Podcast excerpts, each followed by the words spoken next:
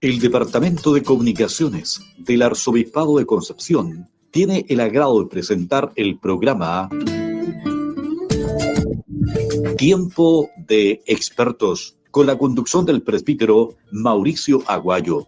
Todos los martes en el diario a través de sus medios de comunicación y redes sociales.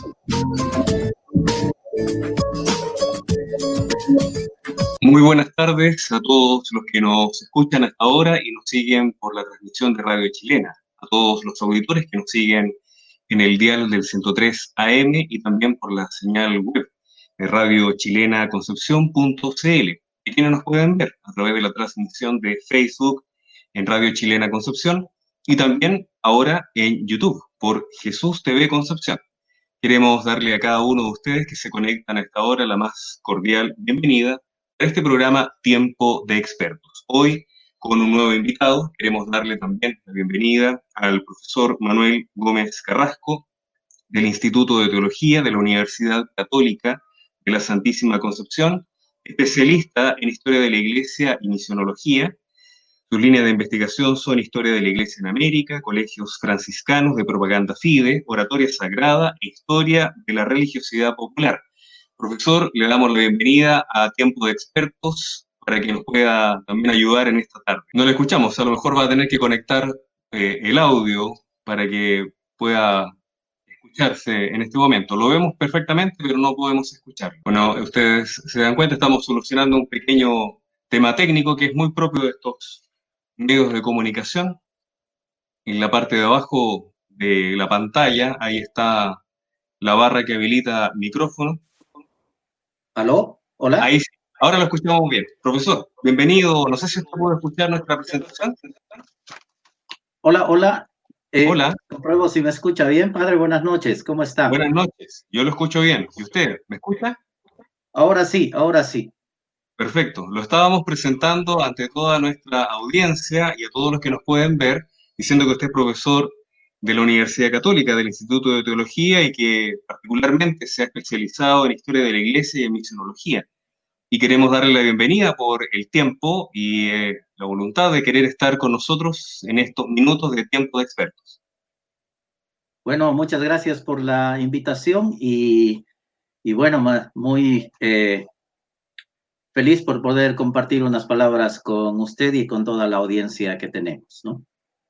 Gracias. Bueno, en este día queremos abordar otro tema que es parte de nuestra vida y de la contingencia, cosas que habitualmente estamos escuchando o estamos leyendo en la prensa. Y está vinculado a uno de los efectos quizás más dramáticos de la pandemia, que no es directamente la enfermedad ni la muerte, ni el tema de salud, sino que es la dificultad que brota por eh, todas las restricciones sanitarias y que van mermando la capacidad económica y finalmente van provocando desempleo, falta de trabajo y van provocando también que las familias no tengan los recursos. Ahí aparece la gran amenaza del hambre. Y en la historia de la humanidad ha habido muchas circunstancias que han afectado gravemente a la población. Hay hambrunas que han quedado registradas en la historia, terribles. Sin embargo, en pleno siglo XXI, en el desarrollo más amplio de la economía, donde hay millones de dólares que se mueven todos los días por distintas partes, grandes proyectos e inversiones, es como extraño hablar de hambruna. Profesor, le pregunto para que nos pueda ayudar a entender lo que está pasando. Eh, ¿Tiene sentido hablar que, por ejemplo, en Chile o en América Latina o en el mundo podría haber una hambruna como la llamamos a este programa, apocalíptica o una gran, terrible hambruna, siendo que hay, por otro lado, tantos eh, bienes, tanta riqueza que existe? Eh, sí, yo creo que eh, nosotros somos hijos de nuestro tiempo y también estamos nosotros afectados por las decisiones de los demás, ¿no? Entonces, a pesar de que nuestro vivimos un momento muy crítico por esta pandemia, eh, como usted decía, esta consecuencia de la hambruna que podría venir eh, podría tener algún efecto en nuestras regiones, pues nosotros no olvidemos que ya 42.5 millones de personas en América Latina sufren hambre, eh, tenemos datos elevadísimos de por ejemplo, del año pasado son 256 eh, millones de personas en África que han sufrido hambre y sufren actualmente, en Asia 2,6 millones. Eh, y eh, este dato de estos 42.5 millones de personas que sufren hambre en este momento en América Latina y están afectados también por la pandemia nos lleva a nosotros a, reflexionar sobre el sentido de nuestra proyección eh, como personas y también sobre las causas, ¿no? Hemos tenido recientemente nosotros un problema muy fuerte en América Latina que ha sido eh, el tema de la Amazonía, el incendio de la Amazonía, que esto también va a afectar en el equilibrio ecológico y también tenemos nosotros muchos eh, desgaste en la propuesta de políticas públicas que puedan permitir eh, llegar a soluciones óptimas. Y eh, yo creo que no estamos nosotros a las puertas de, de un fenómeno que podríamos llamar una hambruna mundial, pero si eh, no tomamos decisiones correctas, nosotros podríamos preparar los escenarios para estos eh, momentos críticos que nos pueden afectar en el mismo sentido de la existencia y en la calidad de la existencia eh, que tenemos, ¿no? Tenemos nosotros causas estructurales o elementos estructurales que pueden provocar, ¿no? cierto desequilibrio en eh, lo que es tanto el, la dimensión de, eh, de producción y su conexión con los ecosistemas, también con estas políticas que puedan permitir el acceso a los alimentos. Y nosotros deberemos eh, ver este panorama a nivel mundial, que ya tenemos gente afectada por el hambre y no son pocos, sino son eh, millones, estaríamos hablando de alrededor de casi 300 millones de personas que sufren actualmente hambre y no es un problema teórico, sino es un problema real que puede agravarse eh, si es que no tenemos políticas públicas adecuadas y si nosotros no tenemos una mirada para eh, entrar en armonía con la naturaleza, porque ya el problema del incendio de la Amazonía el año pasado ha sido un punto importante para detectar ciertas eh, faltas de políticas y también eh, estos desequilibrios entre la relación del ser humano y el escenario ecológico. Estamos conversando con el profesor Manuel Gómez, doctor en Historia de la Iglesia y también licenciado en Misionología, parte de la teología.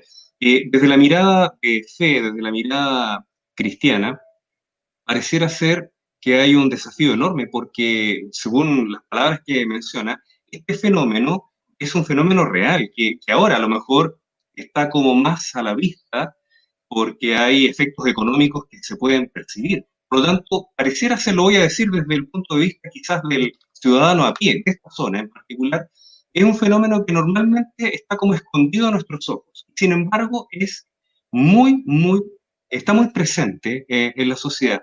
¿Y qué sucede con nosotros que, no somos capaces de vislumbrar esta dificultad y que ahora a lo mejor empieza a aparecer con algún tinte de realidad también para el entorno más cercano?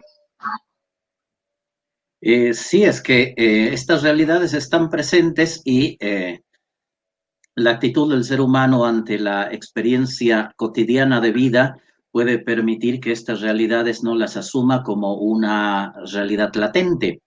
Si el ser humano se eh, acomoda en su, en, su pequeña esfera y no eh, proyecta su existencia en relación a los demás eh, y no se siente parte de un conjunto ecológico, también puede per, perder el equilibrio de la dimensión del otro, la otra persona, y si no existe el otro, tampoco existe esta relación de solidaridad y en, el mundo cristiano que hablamos de caridad. Si yo no reconozco al otro como un igual, entonces puedo no reconocer también la realidad de necesidad del otro que puede estar muy cerca de mí o también puede estar en, a kilómetros o miles de kilómetros de distancia, pero esa realidad sí es latente. Entonces, el ejercicio de la autosensibilización sobre eh, mi realidad como persona, eh, mis necesidades como persona y ver al otro no eh, como eh, funcional a mi existencia, sino como una persona con las mismas necesidades. Ahí yo también entraré en una lógica de eh, reconocimiento de las necesidades y también estos problemas que están más allá de la comodidad de lo que los ojos en lo cotidiano puedan percibir porque existen eh, el otro que necesita y el otro es el que me ayuda a reconocerme como una persona con limitaciones y puedo yo reconocer también las limitaciones y las necesidades de los demás, ¿no? Necesitamos abrir los ojos para ver estas realidades que están muy cerca de nosotros. La verdad es que parece eh, un, todo un desafío porque la pandemia da la impresión que ha dejado como al desnudo, con más fuerza o, más claramente, las limitaciones que, tenemos como sociedad y en particular, digo yo, como cristianos en la sociedad, que parece que no hemos sido capaces de reconocer al otro. A lo mejor tenemos un discurso más o menos aceptable a nivel de iglesia, pero nuestra práctica, digo yo pensando simplemente en que la mayoría de la población de nuestro país y de nuestra América Latina en general y tiene un fuerte componente cristiano y muchos de ellos todavía se reconocen, ¿cierto?, seguidores de Cristo, al menos hay una adhesión a, esta presencia de Cristo y sin embargo se da como este desfase. Es posible en este contexto donde los mismos cristianos no estamos tan sensibles a una realidad tan concreta como es el hambre y la realidad que viven tantos que, que, la, que la sufren, es posible pensar en una nueva economía, en un nuevo modo de relacionarnos para que no faltara, porque parece que riqueza no falta, eh, pareciera que el problema es que está mal distribuida. Sí, yo creo que esta eh, mirada hacia el otro y también encontrarnos en el otro nos eh, puede llevar a pensar de que tenemos nosotros posiciones y opciones, ¿no? Estos modelos de economía solidaria, estas propuestas, estas miradas eh, integrales que se han propuesto también para eh, ver no solamente un tema específico, sino para ver también la integralidad del, problema y eh, el ser humano con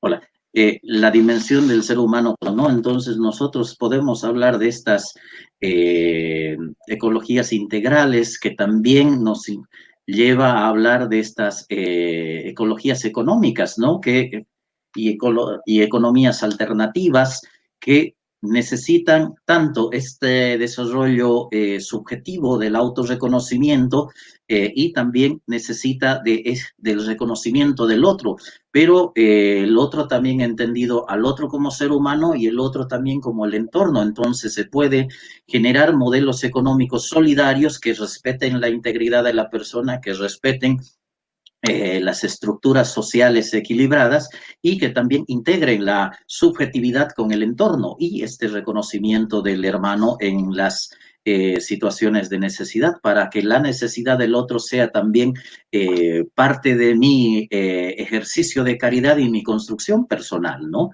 Entonces tenemos nosotros muchas alternativas, muchas propuestas de de, economías eh, solidarias, pero también desde el cristianismo se habla también de estas eh, economías solidarias y últimamente se habló en el marco de la Odato Si también de esta eh, ecología económica, ¿no? Que implicará esta dimensión de la subjetividad, el entorno y esta búsqueda del equilibrio entre la persona y el entorno y la vinculación con lo trascendente, ¿no? Para construir comunidades solidarias. Me imagino que en la historia, que ha habido ejemplos sobrados de circunstancias dramáticas que han afectado a la humanidad, eh, también hay experiencias donde eh, la, experiencia de fe, la vida de fe de la iglesia pudo ayudar a enfrentar quizás alguna crisis en otros tiempos. Apelo un poco justamente al, tema histórico, porque eh, si esto ha acompañado la historia de la humanidad desde siempre, la iglesia probablemente ha jugado un rol en algún momento que, cosas que a lo mejor para nosotros son hoy desconocidas, pero que en otro momento marcaron un antes y un después para tener una sociedad con un desarrollo más justo o, para poder estar en mejores condiciones, para enfrentar nuevos desafíos. ¿Qué, elementos podemos encontrar ahí que nos pudieran iluminar para, el momento presente? Bien, eh, nosotros tenemos muchos eventos eh, dentro de la historia de la iglesia, ¿no? Eh, de hambrunas, pestes en la Edad Media, cuando hubo pestes y hambrunas. Por un lado, había posiciones de tratar de encontrar explicaciones desde algún juicio de actitudes morales, por otro lado, había eh, esta eh, invocación de la presencia de Dios para la solución y, la, y el ejercicio caritativo, ¿no? Entonces, eh, dentro de toda esta historia, yo quisiera remarcar un, eh, un punto que creo que es cercano para nosotros y que, puede darnos también luces para ver cómo se materializa esta relación entre la iglesia y la sociedad. Nosotros en el siglo XIX hemos visto eh, vinculaciones muy directas del ser humano con el sufrimiento ante la explotación. Y nosotros hemos visto que eh, desde el interior de la iglesia hubo no solamente una reflexión, no solamente una invocación caritativa, sino que hubo un momento en el cual eh, se consolidó un documento que dio impulso para eh, afrontar situaciones de necesidad y también de injusticia. Y me quiero referir a la Rerum Novarum, que eh, tal vez en estos momentos es cercana a nosotros y que es el motivo porque la invoco porque en un momento en el cual la revolución industrial había deshumanizado al ser humano porque las personas se convirtió como parte de la máquina para un proceso en un momento en el cual eh, había una sobreexplotación del ser humano. Entonces, el impulso que da la Rerum Novarum es de reconocer a la persona como trabajador, reconocer eh, su dimensión de libertad eh, sobre eh, que tendrá influencia también en estos modelos de libertad económica y eh, esta posición de la Iglesia en relación a eh, lo que vendrá a ser la propiedad privada que sentará bases para una administración de bienes y de recursos que permitirá una un acercamiento de la iglesia con la sociedad y, qué consecuencia ha tenido la Rerum Novarum todos los movimientos de actividad social, ¿no? Por ejemplo, eh, en Roma a finales del siglo XIX se fundó una cofradía en torno al Antoniano y en todas partes del mundo donde estuvo la orden franciscana se han creado las obras antonianas o las obras de San Antonio que tenían un impacto directo con la necesidad del hambre que crearon el pan de San Antonio, que para el 13 de junio. en muchos lugares todavía se sigue haciendo el pancito de San Antonio, que viene de esta época, y se guarda el pancito durante todo el año para que no falte el pan en la casa.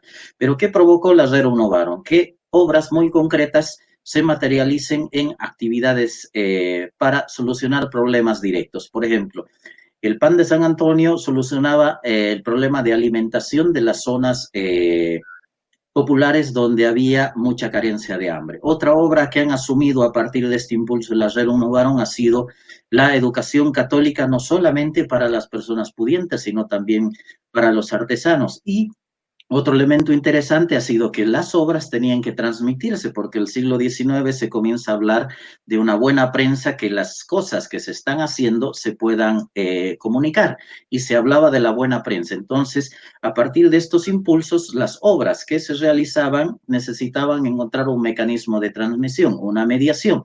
Entonces, aparecieron muchos de los periódicos católicos a partir de este impulso para que para comunicar las buenas obras que se están haciendo eh, como ejercicio de solidaridad.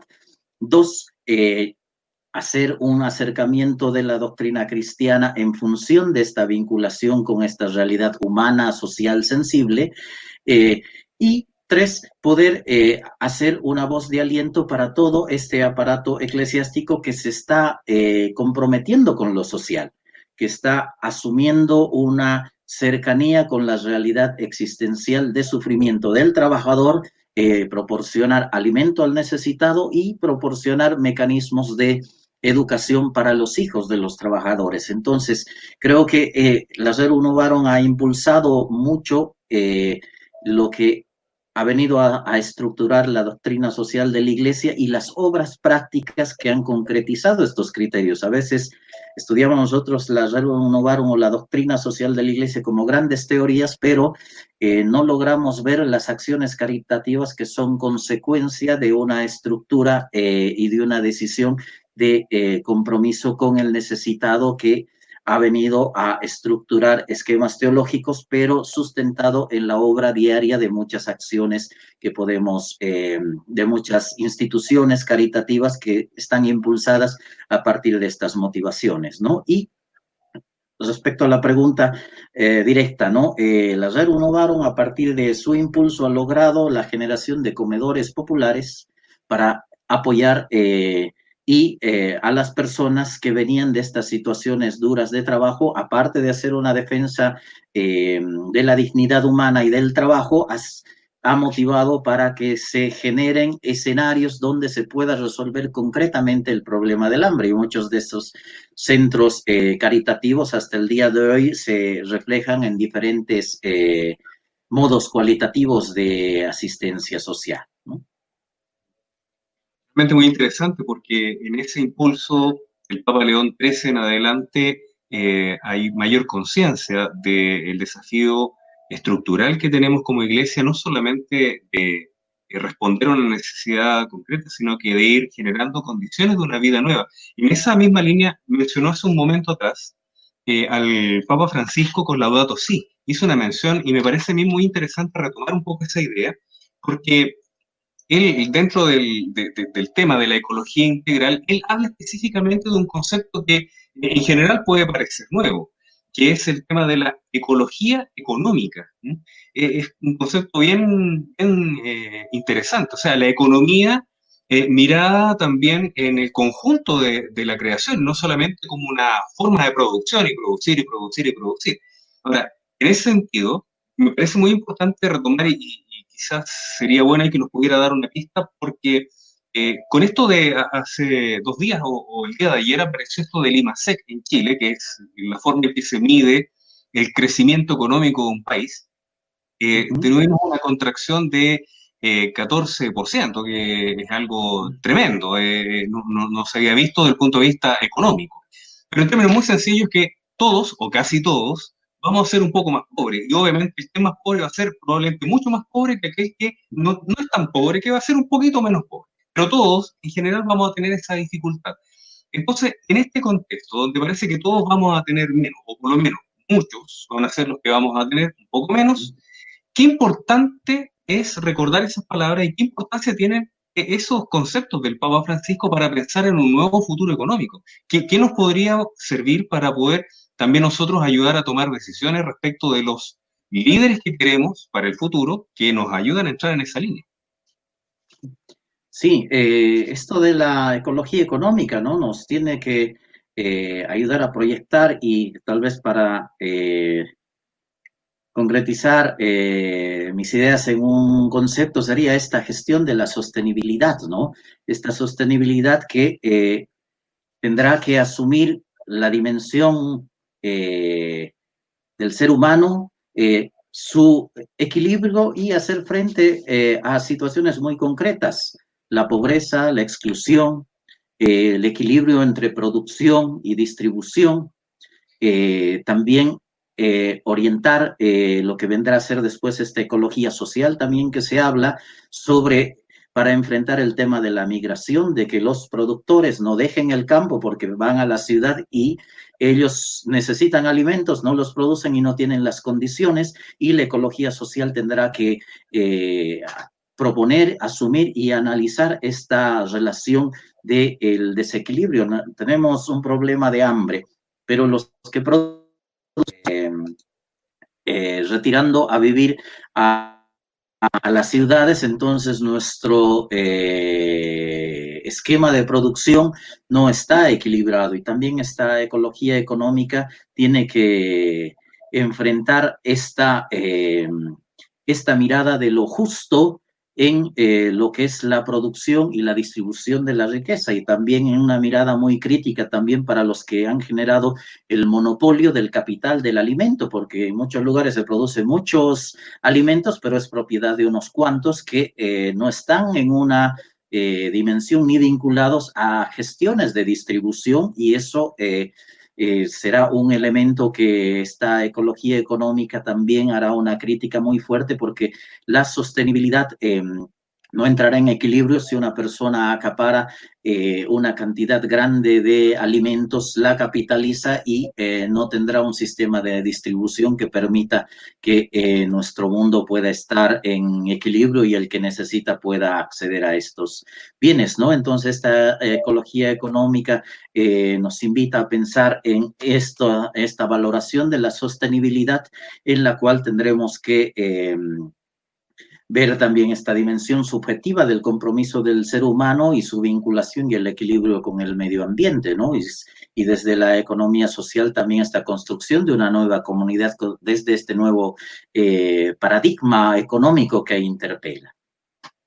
Sí, hay que juntar obviamente los, conceptos, economía, o sea, ecología económica, ecología social, ecología cultural. Hay, hay, todo, hay una mirada global que hay que hacerse cargo y obviamente es el desafío que tenemos en estos tiempos, que son bastante complejos.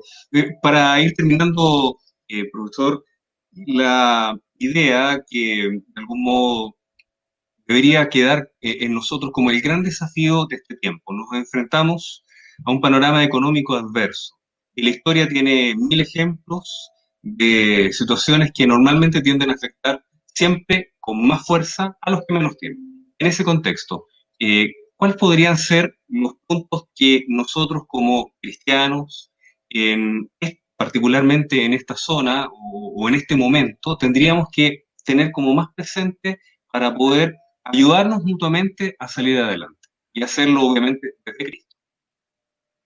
Bien, yo creo que en estos momentos donde estamos, hemos vuelto a pensar en nosotros, en el sentido de nuestra existencia, eh, creo que es importante encontrarnos con eh, nuestro eh, yo interior y reconocer al otro como uno igual. ¿no? porque ahora el valor de la vida ha encontrado un escenario para interpelar y esto yo creo que nos puede ayudar a que generemos nosotros acciones solidarias, porque la solidaridad será un ejercicio eh, caritativo y en este momento que es eh, históricamente eh, tan especial, nosotros necesitamos generar acciones caritativas para que la cualidad del tiempo nos permita a nosotros eh, hacer el ejercicio de compartir lo poco que tenemos con el necesitado, porque el tema de hoy ha sido el hambre en el mundo y si tengo, no tengo yo conciencia de que el otro es un necesitado igual que yo, entonces, eh, y no tengo el ejercicio de compartir, no podré yo generar estas bases humanas que permitan ver algo trascendente dentro de ellas, ¿no? Muchas gracias, profesor. Hemos degustado esta conversación con el profesor Manuel Gómez Carrasco del Instituto de Teología de la Universidad Católica de la Santísima Concepción. Queremos invitarlo, profesor, para el próximo martes, para que nos siga acompañando y podamos profundizar en un nuevo tema que tenga que ver con las realidades que hoy nos afectan. Así que esperemos que acepte nuestra invitación. Bueno, yo encantado de poder conversar y de compartir con todos ustedes a través de este programa y, bueno, mi servicio está eh, presto para compartir. ¿no? Muy bien, muchas gracias, profesor. Queremos agradecer también a todos los auditores y a todos los que nos han seguido por, por ejemplo, por Facebook, que a través de esta nueva plataforma en la cual nosotros estamos presentando esta conversación, pueden ustedes ir colocando sus comentarios también en pantalla, los pueden ver y pueden también ustedes mismos ir profundizando en estas mismas líneas de desarrollo. Los queremos dejar invitados porque dentro de un momento comienza Noticiero Regional y la programación de Radio Chilena está absolutamente disponible para todos ustedes en esta tarde. También agradecemos a Ernesto Pedreros que ha estado en los controles en esta tarde, de todos quienes se han hecho parte de este programa Tiempo de Expertos. Hasta la próxima, amigos el Departamento de Comunicaciones del Arzobispado de Concepción presentó el programa Tiempo de Expertos con la conducción del presbítero Mauricio Aguayo. Escuche este espacio todos los martes en este horario a través de sus medios de comunicación y redes sociales.